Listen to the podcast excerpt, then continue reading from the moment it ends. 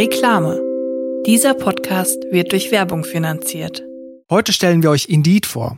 Indeed ist mit 300 Millionen Website-Besuchenden die weltweit führende Jobseite. Auf der Plattform können alle Jobsuchenden kostenlos nach Stellenanzeigen suchen, einen Lebenslauf erstellen und Informationen zu Unternehmen erhalten. Wenn ihr also einen Job sucht, zum Beispiel wie ich damals als Aufseher im alten Schloss, also jemand, der den ganzen Tag durch die Gänge irrt und über In-Ear-Kopfhörer heimlich Podcast hört, dann werdet ihr auf Indeed ganz bestimmt fündig.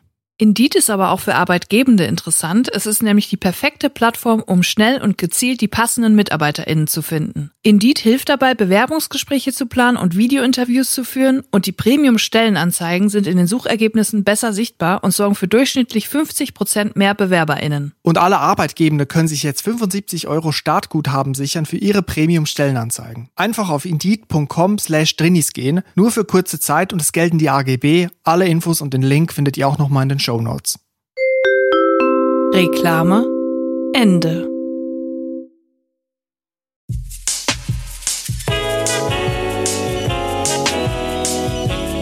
Drinnies, der Podcast aus der Komfortzone. Hallo liebe Leute, wir sind wieder da. Moment, wieder ich muss mal kurz gucken, ob es hier läuft. oh. Das sieht nicht gut aus. Toningenieur der Herzen, Chris Sommer macht den Ton. Wir haben durch den Ton keine Schmerzen. Moment, ist gut. Denn Chris Sommer macht den Ton. Wie Das findest du meinen klingt, Song? klingt so ein bisschen wie so ein Anime-Intro, was auf Deutsch übersetzt wurde. Kennst du die Kickers? Da, da Nee. war das so ein bisschen so erzählend, was denn passiert in der Folge. Es ist auf jeden Fall im Habitus von Jürgen Drews eingesungen. Herzlich willkommen zur neuen Folge, liebe Leute. Das wollte ich sagen. Es ist wieder Trainingsdienstag. Wir sind wieder zurück und wir hoffen, es geht euch gut. Und wenn nicht, ist das natürlich mal wieder auch okay. Uns geht's ja auch nicht immer gut. Chris Sommer, apropos, wie geht's dir denn heute? Mir geht's ausgezeichnet. Ich will dir kurz sagen, dass Chris Sommer, während er das sagt, seine Hände zur Pommesgabel nach oben hält. Ja, mir geht's prima, muss ich Prima. sagen. Obwohl es ein bisschen kalt ist in dieser Kammer. Es, es fröstelt. Es, mir fröstelt Ja. es. Es ist noch nicht so richtig Frühling irgendwie, ne? Nee, es ist nicht richtig Frühling. Es zieht hier auch durch das Gemach, muss ich sagen. durch die Gemächer. Aber du hast jetzt nicht gespoilert, dass du in der Kammer sitzt. Das kann alles bedeuten. Das kann auch bedeuten, dass ich in der Kammer sitze und es aus der Kammer rauszieht, oder? So ist es. Ich habe was im Fernsehen gesehen, das hat mich richtig mitgenommen. Im positiven Sinne. Ich war überrascht, begeistert. Ich habe gelacht, vielleicht auch geweint. Es ging um einen Feuerwehreinsatz, eine, eine Übung, möchte ich sagen. Es ist niemand zu Schaden gekommen. Es ging um eine Feuerwehrübung, eine Einsatzkräfteübung. Nicht nur Feuerwehr, auch Polizei und Zoll und solche Sachen waren in, involviert. Und zwar am Düsseldorfer Flughafen Oha. eine groß, eine wirklich eine riesen, riesen, Riesenübung, wo dann getestet werden sollte, wie gut sind denn die Einsatzkräfte vorbereitet auf Situation XY. Und da hat man wirklich alle Register gezogen, damit diese Übung so realistisch wie möglich rüberkommt. Und zwar hat dann wirklich ein, ein Flugzeug angefangen zu dampfen, also, also zu rauchen. Richtige Special Effects. Special Effects waren vorhanden und es gab dann Verletzte, die waren dann auch verletzt geschminkt und die haben dann auch geschrien und geweint. Also es waren da wirklich SchauspielerInnen vor Ort. Ich habe dann so einen kleinen Ausschnitt gesehen, die haben da teilweise richtig geweint, die haben sich reingesteigert, die waren komplett Method Acting drin, die haben sich gefühlt, als wären sie verwundet. So richtige Kleindarstellerinnen oder was? Komplett, komplett. Also die haben es komplett gespielt und ähm, das fand ich irgendwie interessant. Weil ich dachte so, okay, dann wird dann halt geprobt und dann laufen halt die Leute, die trotten dann von A nach B. Aber es war dann so richtig so auf Drama gemacht. Das war wahrscheinlich für einige die Rolle ihres Lebens. Ich bin jetzt im Flugzeug verwundet worden und jetzt muss ich äh, umsorgt werden von einer Einsatzkraft. Ich stelle es mir so ein bisschen vor wie bei The Office bei der Feueralarm. Cold Opener, wo Dwight die Türgriffe so ein bisschen anheizt, damit man da nicht rauskommt. So dieser Impact von Dramatik stelle ich mir da vor. Also die haben da wirklich gelitten und geschrien. Die haben gelitten, geschrien, geweint, die hatten Ruß im Gesicht, die waren geschminkt, da waren Special Effects vorhanden. Und das ist, das finde ich Einsatz. Das, das muss auch das Mindeste sein. Und da habe ich mich auch wirklich gefragt, was sind das für SchauspielerInnen? Ist das jetzt, ist das die Komparsenkartei oder ist das wirklich schon ähm, Maxim Gorki Theater? Ich denke, das ist, ich denke, das ist Köln 50667 oder so. Barbara Salsch, Knossi war ja da, Sebastian Puffpaff, die ganz großen Satiriker dieses Landes. Die fangen vielleicht dann an bei der Feuerwehrübung auf dem Flughafen Düsseldorf. Das kann ja sein, dass wir, heute sind sie noch Brandopfer bei der Feuerwehrübung auf dem Flughafen Düsseldorf. Und morgen haben sie schon TV Total übernommen. Es sind die Stars von morgen. Ja. Vielleicht waren auch ein paar Talent Scouts, an, Scouts anwesend, die dann quasi so geguckt haben, wer ist denn hier? Ja, wenn ich das gewusst hätte, wäre ich dahin und hätte direkt die weggecastet. Ehrlich gesagt wäre es die Rolle meines Lebens gewesen. Ich hätte mich da komplett reingelegt, hätte mich dann aber auch vom Rollfeld weggesneakt, um von dem Flughafen Honig was zu klauen. Weil der kommt ja aus Düsseldorf. Ja. Und da gibt's ja den Honig, da gibt's ja die Bienen und den Imker. Und da würde ich dann komplett was wegsneaken, würde ich dann mir noch was in meinen E-Spec-Rucksack packen und äh, würde mich dann vom Acker machen. Das wäre natürlich besonders dramatisch, wenn dann auch noch ein Schwarm Bienen kommt, auch noch die Opfer auch noch sticht. Nicht nur Brandmale, sondern dann auch noch sch- allergische Reaktion durch Bienenstiche. Die Bienen sind aber auch gebrieft. Die, die, das ist auch alles nur Show. Die wissen genau, was sie zu tun haben, wie viel Uhr sie was machen müssen. Ja, nach sechs Stunden Pause, nach sechs Stunden Dreh ist Pause und dann gibt's auch ein schönes Buffet mit Brötchen. Das wissen die Bienen natürlich. Die Bienen sind am Abcatern. Und sie müssen, Achtung, sie müssen eine NDA unterschreiben. Sie dürfen nichts sagen über das Projekt, was da gefilmt wird, weil es könnte ja sein, dass es auf Netflix kommt, wenn es denn dann irgendwann gekauft wird. Die NDA-Bienen. Aber ich möchte jetzt dich gerne fragen, bist du eher so bei der Flughafenfeuerwehrübung als Opfer?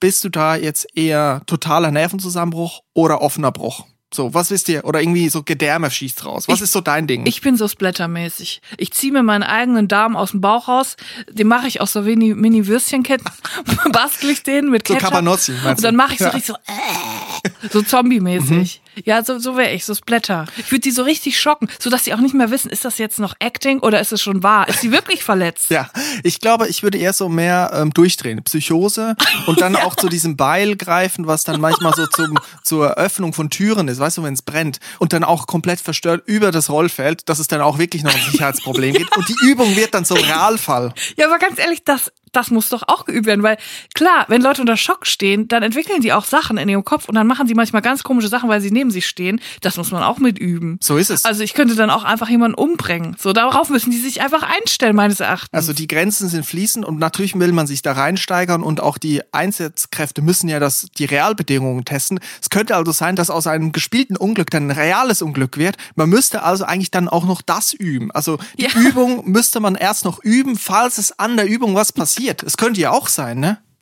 ja, ich würde, glaube ich, vielleicht einfach das Flugzeug entführen dann. Also ich würde einfach das Flugzeug selber äh, steuern, würde dann losrollen mit dem Flugzeug und gucken, wie lange brauchen diese Einsatzkräfte, um mich wieder einzufangen. Und was wären da so deine Lösegeldbedingungen? Zwei Wochen Gran Canaria. Kostenlos. All inclusive. Ich glaube, ich müsste tief stapeln, weil ich wüsste ja gar nicht, wie ich das Flugzeug zum Fliegen kriege. Ich würde, ich würde eigentlich die ganze Zeit nur übers Rollfeld fahren und damit drohen, dass ich gleich abhebe. Aber ich habe ja keine Ahnung, wie das geht. Ja. Deswegen würde ich mich, glaube ich, schon äh, mit einer Woche Holland zufrieden geben. Center Parks oder so.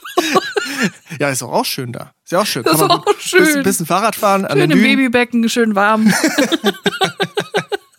In dem Dorf, wo ich herkomme, und das kenne ich aus allen Dörfern da in der, meiner Heimatregion, ist, dass es natürlich gibt es eine freiwillige Feuerwehr. Der ganze Staat basiert auf Ehrenamt, sonst wird das nicht funktionieren. uns Deswegen auch, verteidigen ja. die Politiker und rühmen das auch immer, das Ehrenamt, weil sie genau wissen, das würde sonst alles zusammenbrechen. Deswegen wollen sie auch mal so ein Ehrenamt machen. Der Staat würde sonst zusammenbrechen. Ja, das wissen genau. alle. Und man hat auch immer so vier Nachbarn, die dann wirklich, ich sag wirklich Nachbarn, was sind immer Typen gewesen bei der Freiwilligen Feuerwehr, die dann freiwillig neben ihrem Job noch bei der Feuerwehr waren. Und wenn dann ein Einsatz kam, dann haben sie schnell ihr Blaulicht auf ihren alten Opel Corsa raufgemacht und sind so mit 50 km/h losgebrettert. Ganz ehrlich, geiles Gefühl.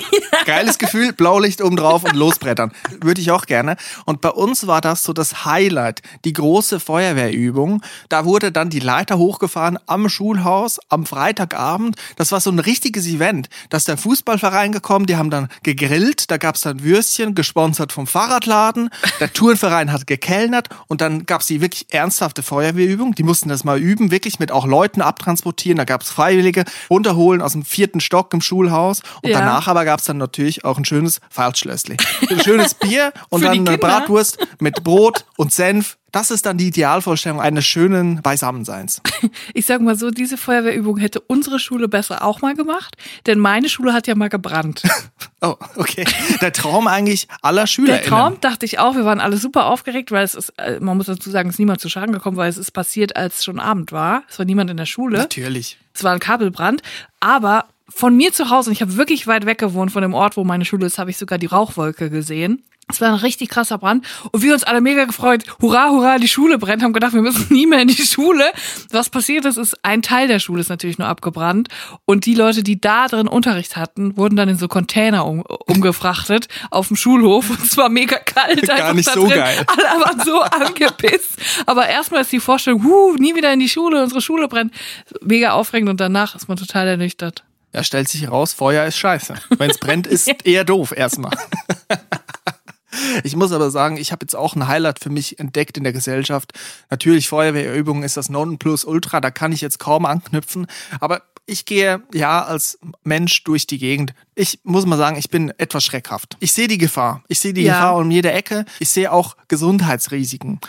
Und ich muss vielleicht ausholen, als ich damals im Schlossmuseum gearbeitet habe, als Besucherdienst, Endlich wieder eine Schlossstory. ja, es ist nur ein kleiner Abstecher. I love da, it. Da war ich ja dann an den Eingängen und musste da gucken, dass da niemand mit dem Rucksack und dem Schirm reinläuft und niemand was in der Ausstellung was anfasst. Und da musste ich auch ab und an mal das Klo putzen, so. Je nach Schicht kam man dazu, dass man dann auch die Klos unter sich hat und da musste man immer wieder rein und gucken, aufräumen. Dann auf einmal liegt das Klopapier ganz zerstreut. Also die Leute ist ja, das Klo ist ja auch ein rechtsfreier Raum irgendwie, ne? Also das habe ich dann festgestellt, es ist ein rechtsfreier Raum. Alle machen so, wie sie wollen. Das Klo ist das Internet, aber als Raum. es ist etwa so.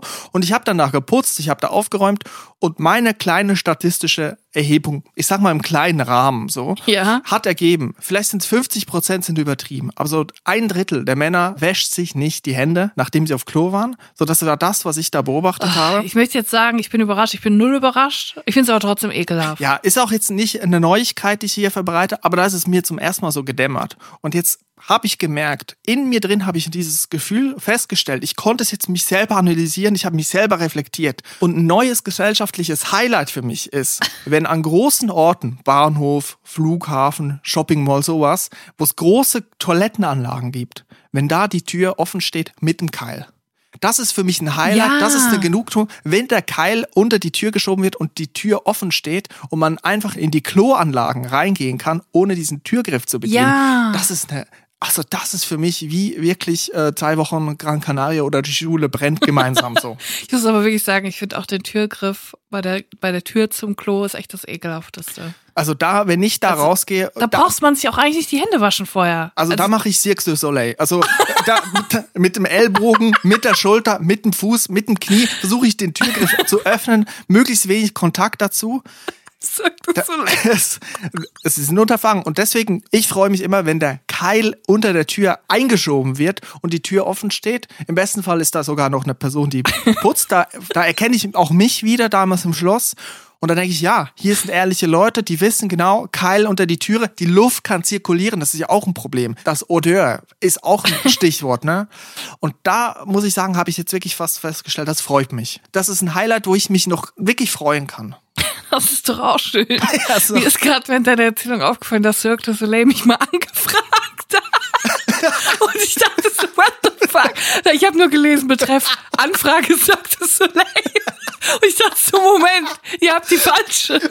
Aber die wollten mich gar nicht zum Touren, was ich im Nachhinein enttäuschend fand. Ich wollte auch gerne mal mit meinem Kopf unter meinen Beinen durch. Was, was musstest du machen? Auf einem ganz kleinen Fahrrad als Klon Fahrrad fahren? Oder was war der, was war das Ding? Ich musste durch einen brennenden Hula-Hoop-Reifen springen und zwar rückwärts. Also ernsthaft? Die haben dich angefragt? Die haben mich angefragt, aber nicht zum Touren, also nicht zum, nicht zum sportlichen Teil, sondern um ein Drehbuch zu schreiben für, für so eine Show. der Cirque, der Cirque du Soleil. Ja, der Cirque du Soleil. Ich habe mir das natürlich nicht zugetraut, weil ich sowas noch nie gemacht habe. Ich habe noch nie eine Show geschrieben. Und ich wusste auch gar nicht, dass sie da irgendeine Dramaturgie haben. Ich dachte, die machen da so Pyram menschliche Pyramiden, stellen sich aufeinander und dann springen sie alle im Rückwärtssalto durcheinander durch. Das ist gar nicht so einfach. Da muss man so eine Geschichte erzählen, die irgendwie die Robbe, die durch einen brennenden Reifen springt, verknüpft mit einem äh, Clown, der irgendwie traurig ist, aber trotzdem aus Versehen immer, immer auf so eine Hupe tritt. So, das muss man da irgendwie vereinigen. Ich meine, kennst du Sex du Leicht? Oder redest du vom Zirkus Roncalli? Oh, jetzt habe ich. Äh, Nein, das sind doch immer so TurnerInnen, die haben doch immer so Turnanzüge an und dann sind die auf so einem Trapez in 80 Meter Höhe ungesichert und machen da so richtig krasse Stunts. Ich glaube, da müssen wir aufpassen beim Wording. Das sind nicht nur einfach TurnerInnen, das sind KünstlerInnen. Das, Artisten. das sind ArtistInnen. Ja, die malen mit ihrem Körper in die Luft quasi. Aber ich muss auch sagen, Thema Klo nochmal zurückzukommen. Ja, gerne. Öffentliche Klos, Türe offen, top. So, Ja. jetzt im privaten Raum, kompletter Kontrast. Natürlich will man da nicht die äh, Tür offen haben. Wenn man zum Beispiel als Gast irgendwo ist, bei einer Party in der WG oder zum Essen eingeladen oder so, da macht man die Tür zu, natürlich.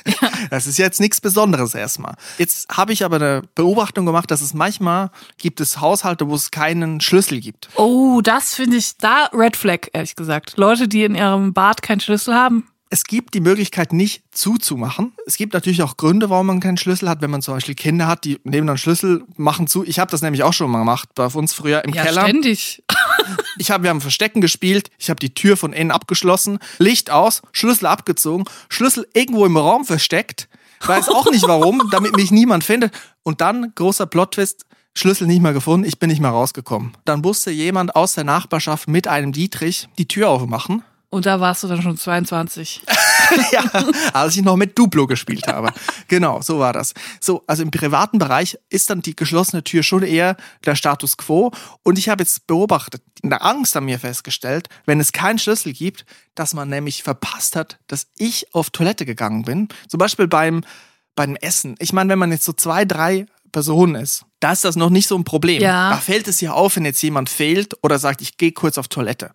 Aber ich habe festgestellt, so aber ein Gathering, so ab, ich sag mal, ab sechs Personen. So Raclette Fondue Größe. Genau, das ist so der Sweet Spot. Ab sechs Personen ist es dann nicht mehr so auffällig, wenn sich jemand wegbewegt, aus dem Raum entfernt und auf Klo geht und dann dort auf diesem, auf dieser Schüssel sitzt und es gibt keinen Schlüssel. Und ich habe die Angst, dass dann jemand reinkommt, weil die Person nicht bemerkt hat, dass ich da schon bin. Ich habe jetzt aber gemerkt, es gibt verschiedene Strategien. Hast du auch solche Strategien? Wie man sich bemerkbar macht, wenn der Schlüssel fehlt, damit niemand reinkommt. Sag ich dir sofort, ich huste wie die Sau die ganze Zeit. Ich huste.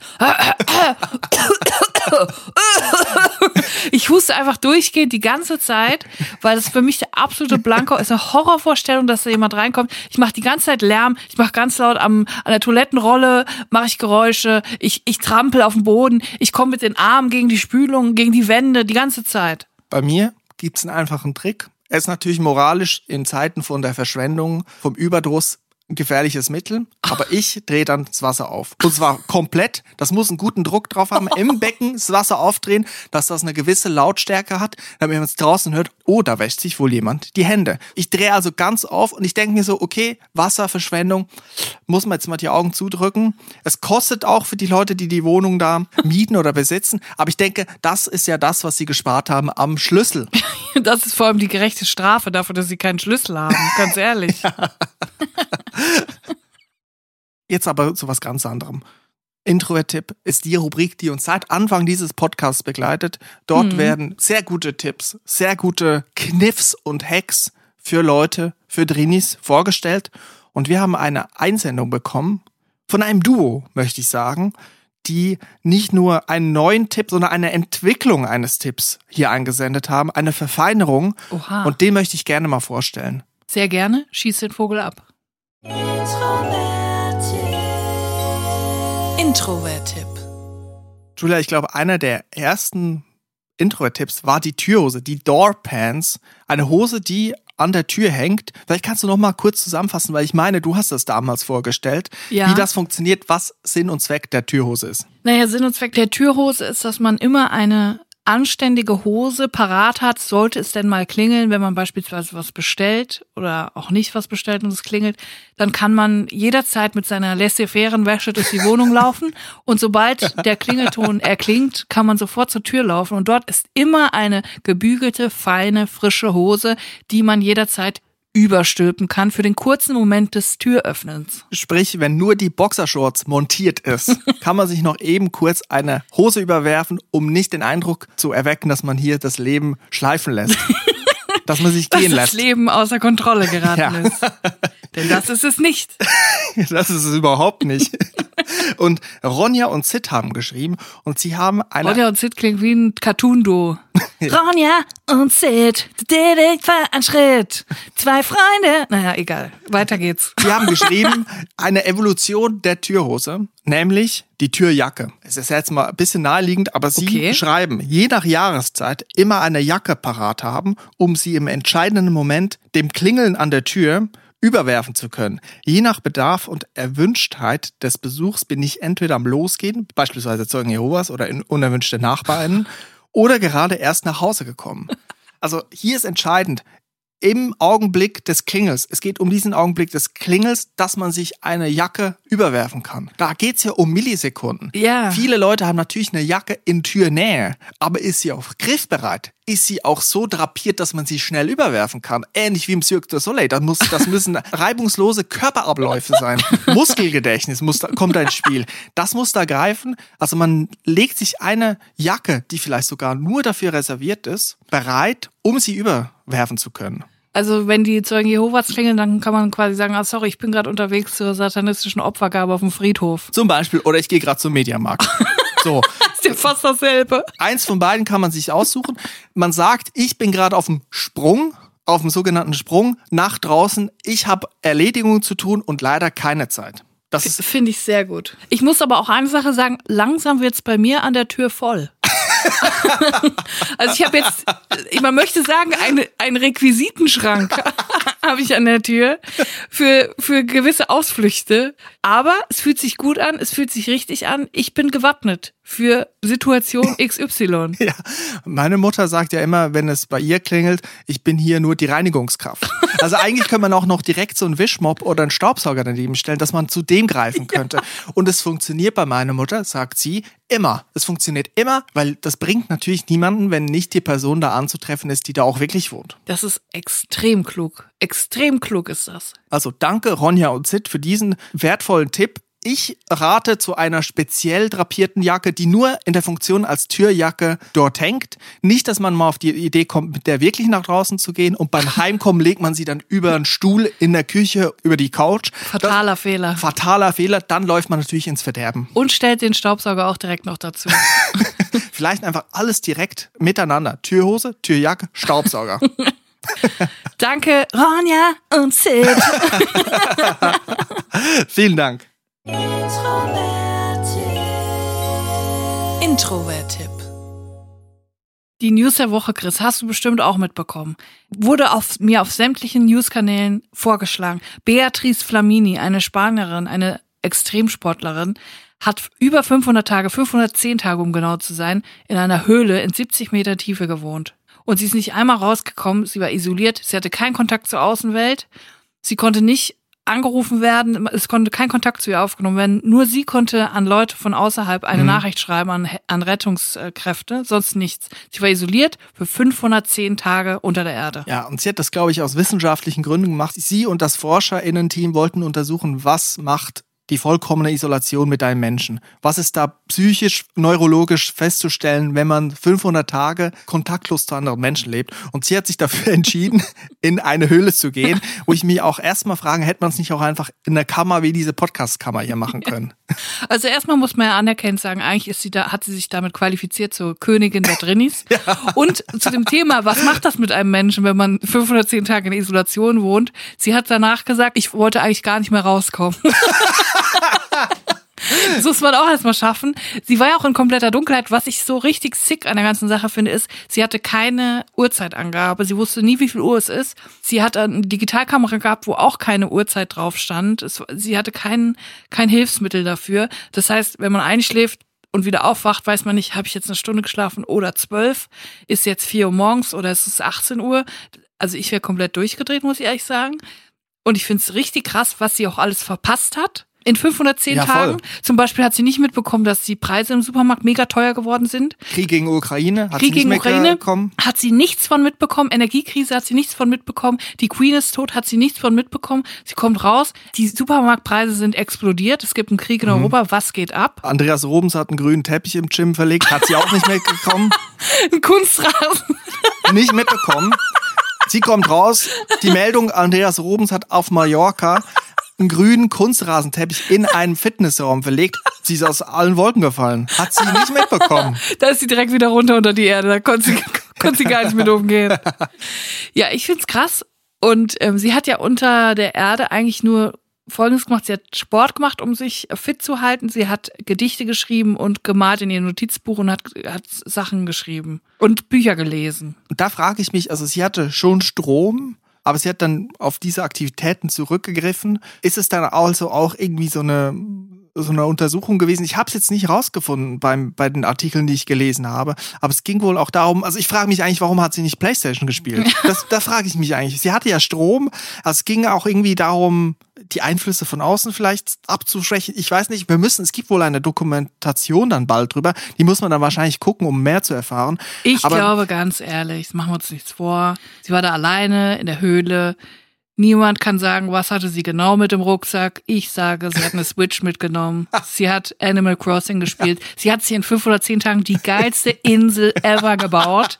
Mega viele verschiedene Blumen, alle Blumensorten, die es gibt, gepaart. Absolut krass. Das ist meine Theorie. Also man muss ja sagen, 500 Tage ist schon hart, ne? Auch nicht zu wissen, wie spät es ist und Dunkelheit und so. Und ich habe jetzt auch erstmal gedacht, das würde ich nicht schaffen, aber dann habe ich kurz drüber nachgedacht. Ich meine, mit 12.000 Liter Freeway Cola und der Nackenwurst, das müsste eigentlich auch möglich sein. Das müsste eigentlich möglich sein, das zu bewältigen. Mehr 12 braucht man nicht. Hast du das ausgerechnet? 12.000 Liter ist das ungefähr die Menge, die man braucht? Ja, das sind 500 so 20 Liter am Tag.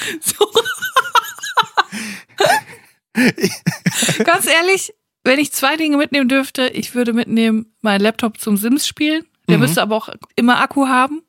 Und Karamellpudding von Dorfgro. da müsste ich aber vorher noch mit der Firma sprechen, dass sie mir irgendwie äh, so eine Palette zur Verfügung stellen, weil die kriegt man ja nirgendwo. Die müssen die mir dann aber auch liefern dahin. Die müssen mir unter die Höhle liefern, weil ich kann ja nicht selber runterschleppen. Ich habe gelesen, es gab dann wohl so einen Raum, wo es eine Übergabe gab. Kontaktlos natürlich, kontaktlos. Es wurden äh, Essenssachen und Nahrung, Wasser runtergestellt und sie musste dann dorthin und das in Empfang nehmen, wenn die Leute schon wieder weg waren. Und da gab es auch wohl eine Kamera, wo sie einmal kurz winken musste und sagen, hallo, mir geht's gut. Also ähnlich wie Big Brother, wenn sie da bei diesem Ah. Pennymarkt einkaufen gehen. Und dann muss Menderes da in anderthalb Minuten irgendwie Milch, Toastbrot und Nudeln kaufen. Und holt dann ein Glas Nutella und dann ist das ganze Budget schon weg. Genau, so ähnlich stelle ich mir das vor. Eigentlich hätte man es auch als Event machen können. Ist eigentlich so ein bisschen dem Privatfernsehen was durch die Lappen gegangen, oder? Stimmt Jetzt hat man eigentlich. einmal so ein Event, 500 Tage, und wann kriegt man es mit, wenn das vorbei ist? Das ist natürlich völlig falsch. Man hätte da Kameras aufstellen müssen. Hätte man da vielleicht ab und zu mal noch so einen Promigast reingeschickt. Bert Wollersheim oder so jemanden, der mal ein bisschen Laune macht. Aber dann ist er das, das Experiment zerstört. Ne? Es geht ja um Isolation. Auf jeden Fall. Sie ist jetzt eigentlich die Drini-Königin. Ne? 500 Tage. Würdest du dir das zutrauen, Julia? Ähm, auf keinen Fall. Ich würde, glaube ich, nach zwei Stunden oder so aufgeben. Also ich würde nicht mal eine Nacht da drin verbringen können. Ich finde auch Höhle, also Höhle schön und gut, in Isolation schön und gut, aber man unterschätzt auch erstmal, Höhle ist ja nicht so bequem. Es ist total hart, der Boden ist hart, überall diese, also Mhm. es ist ja auch wirklich so, Mhm. irre, diese Steine sind ja auch wirklich, es tut ja auch weh. Womöglich feucht. Auch Feucht. Tiere. Das ist es nämlich. Es ist klamm. Es ist die ganze Zeit klamm, als wäre die Wäsche nicht richtig getrocknet. Und zwar 500 Tage lang. Du bist doch wirklich buchstäblich am Schimmeln, oder? Wenn du da drin wohnst. Ich frage mich halt, bei diesem Experiment, dann ging es ja nicht nur um soziale Isolation, dann ging es ja auch irgendwie darum, die Lebensumstände sind ja dann auch grundsätzlich schwieriger. Man hätte ja sagen können, okay, du hast keinen Kontakt zur Außenwelt, aber du darfst zumindest wissen, wie spät es ist. Weil ich habe gelesen, die hat dann das Gefühl gehabt, konstant 500 Tage lang, es ist 4 Uhr morgens. Oh mein Gott. Also das ist die schlimmste Zeit überhaupt, 4 Uhr morgens. Das ist wirklich das Allerschlimmste, was ich mir jemals vorstellen könnte. Ich, ich finde es gerade so grauenhaft, wenn ich darüber nachdenke. Vier Uhr morgens ist die schlimmste Zeit. Die kennt man ja von manchmal, wenn man nicht schlafen kann und dann ist man auf einmal vier Uhr morgens wach und dann wird man einem schon so leicht schwindelig und auch übel, weil der Körper nicht rafft, was ist jetzt gerade los?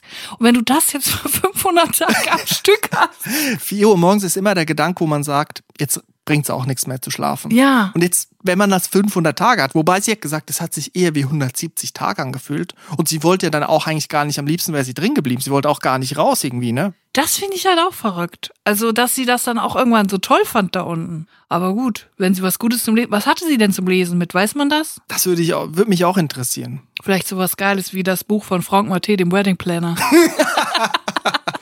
das habe ich mir gekauft. Ja, Kerstin Otter Autobiografie oder sowas. Ja. Das wäre doch gut, oder? Bisschen was Unterhaltsames. Ja. Aber warum darf man lesen und nicht Fernsehen? Vielleicht wollte sie nicht Fernsehen. Ja, das ist, glaube ich, dann wieder zu, zu sehr ähm, im Hier und Jetzt, ne, Fernsehen. Dann hast du ja doch auch was aus der Außenwelt. Bücher sind ja nicht real, also in dem Sinne von aktuell real. Naja, so eine Autobiografie von Franjo Pot oder so. Ich meine, das ist ja schon was Hat der Interessantes. eine? Du, das weiß ich nicht, aber ich wünsche mir eine. Ich verwechsel immer Franjo Pot mit äh, Sebastian Kamps, dem, dem Typen mit der Kampfbäckerei. Boah, das sind jetzt aber alte Referenzen. ja, ich weiß, das, das kennt auch keine Sau mehr, aber die beiden habe ich immer schon verwechselt. Die hatten auch immer so eine Schillerlocken äh, Zurückgel-Frisur. Das ist eigentlich mein Traum, den ich nie mehr erreichen werde, leider. Diese Frisur. Ich denke, ich hätte da unten Gymnastik gemacht. Ich hätte mich wirklich gymnastisch reingesteigert und dann wäre ich da als Cirque du Soleil Artist rausgekommen. ich hätte, da- ich wäre raus und hätte direkt einen vorgetanzt. Oder gefragt, so als Vin Diesel, so als Megapaket. ich hätte gefragt, wo ist mein Trapez? Wo kann ich hier draufsteigen? Ich brauche kein Netz. Und los geht's. Und ab geht's. Du hättest mir dann eine schöne Geschichte schreiben können. Die Geschichte aus der Höhle auf das Trapez in die Sphären der Artistik. ja, das hätte ich bestimmt gemacht. Ich denke mal, Cirque du Soleil, Cirque du Soleil hätte auch mich gebucht dann. Ich sag's, wie es ist, Chris. Wir sind mal wieder über die 30-Minuten-Marke rüber. Unser Ziel war es immer, einen schön knackigen 30-Minuten-Podcast Das zu machen. stimmt. Wir schaffen das nie. Das stimmt. Das muss man auch immer sagen. Wir wollten immer einen Podcast machen, der nur 30 Minuten dauert. Jetzt dauert der schon 500 Tage. Das 510 Tage, das wäre eine krasse Aufnahme, muss ich sagen. Ich muss auf jeden Fall jetzt los. Ich muss nämlich noch mit der Dorfkrug-Firma sprechen wegen der Lieferung in meine Höhle. Und, äh, und äh, Leute, gebt doch unserem Podcast mal eine Bewertung ab bei Spotify, bei Apple Music, wo auch immer ihr das hört. Dann freuen wir uns mega. Und empfehlt doch mal den Podcast an eine Person, von der ihr denkt, ihr könnte dieser Podcast gefallen. Ansonsten, wir hören uns nächste Woche Dienstag wieder, dann sind wir wieder da, Drini Dienstag. Und bis dahin eine schöne Woche. Vielen Dank fürs Zuhören und auf Wiederhören. Tschüss. Tschüss.